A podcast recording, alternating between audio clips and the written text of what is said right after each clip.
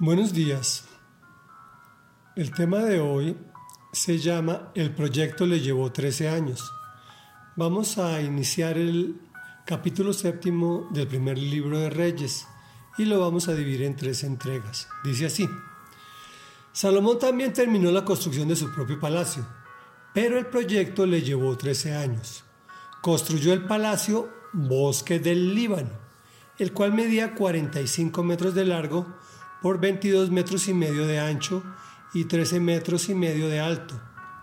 Cuatro hileras de columnas de cedro sostenían las vigas, las cuales también eran de cedro. Encima de las columnas había 45 celdas, 15 en cada piso, y sobre las celdas había un techo de cedro. Las ventanas estaban colocadas en tres filas de tres en tres y unas frente a las otras.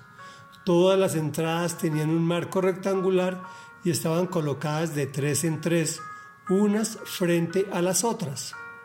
Salomón también hizo un vestíbulo de columnas que medía 22 metros y medio de largo por 13 metros y medio de ancho.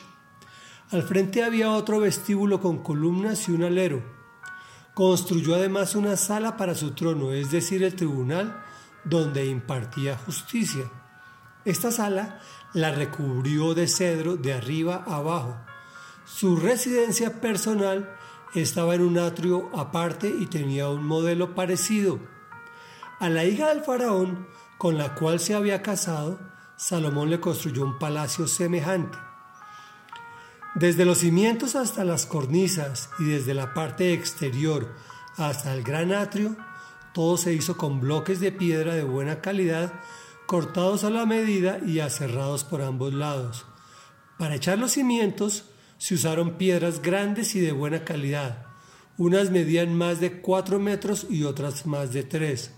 Para la parte superior se usaron también piedras selectas cortadas a la medida y vigas de cedro. El muro que rodeaba el gran atrio tenía tres hileras de piedra labrada por cada hilera de vigas de cedro lo mismo que el atrio interior y el vestíbulo del templo del Señor.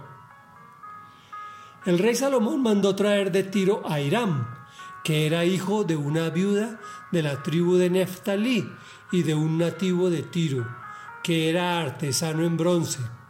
Hiram era sumamente hábil e inteligente, experto en toda clase de trabajo en bronce, así que se presentó ante el rey Salomón y realizó todo el trabajo que se le asignó.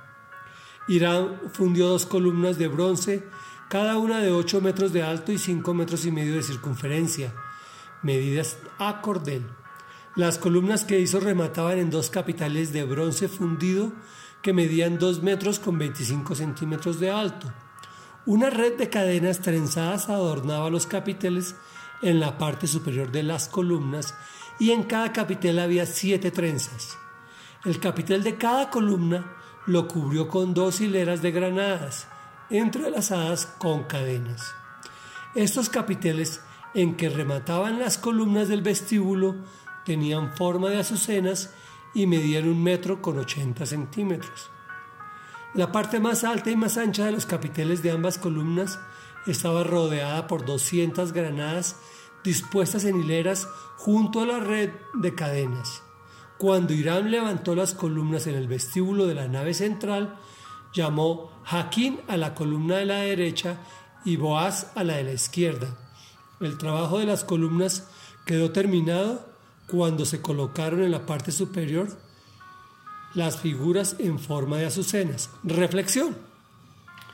Dios estableció orden para todo. A veces nos da temor empezar proyectos nuevos por sus costos económicos, por la necesidad de recursos especiales y en especial de tiempo. Aquí podemos ver tres principios primordialmente. Primero, prioridad. Primero construyó el templo. Siempre lo del Señor es antes que cualquier otra cosa. Segundo, construyó su palacio en 13 años, donde impartiría justicia al pueblo de Israel.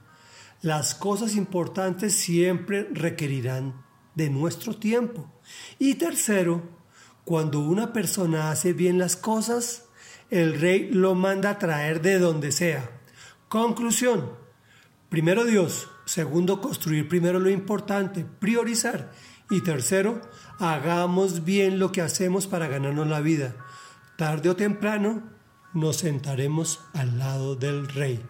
Oremos. Amado Dios nuestro, Santo, Santo, Santo, continúo orando para que me des sabiduría, entendimiento, discernimiento.